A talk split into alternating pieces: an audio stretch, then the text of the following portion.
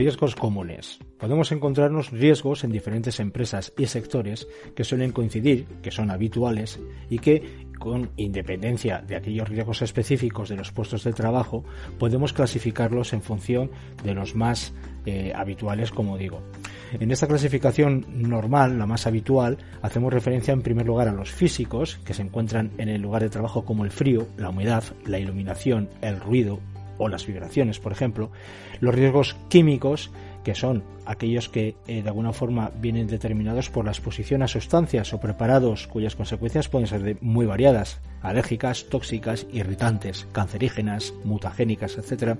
Los riesgos de tipo mecánico o producidos por el uso de máquinas útiles y herramientas, por ejemplo, riesgos de tipo de cortes, atrapamientos, quemaduras incluso. Los riesgos por caída, en general asociados a trabajos en zonas altas, galerías o pozos profundos incluso. Los riesgos de origen eléctrico o riesgos que se producen en trabajos con máquinas o aparatos eléctricos en general, los riesgos por gas, por trabajar manipulando gases o cerca de una fuente de gas, riesgo de incendio, trabajar en ambientes con presencia de elementos y materiales inflamables, los riesgos de elevación y transporte o que son producidos asociados a trabajos con equipos de elevación, transporte, etcétera, psicológicos o que pueden eh, aparecer por exceso de trabajo o por el clima laboral inadecuado, pudiendo llegar eh, incluso a ocasionar pues daños de tipo muy diverso como depresión, fatiga, estrés, ansiedad.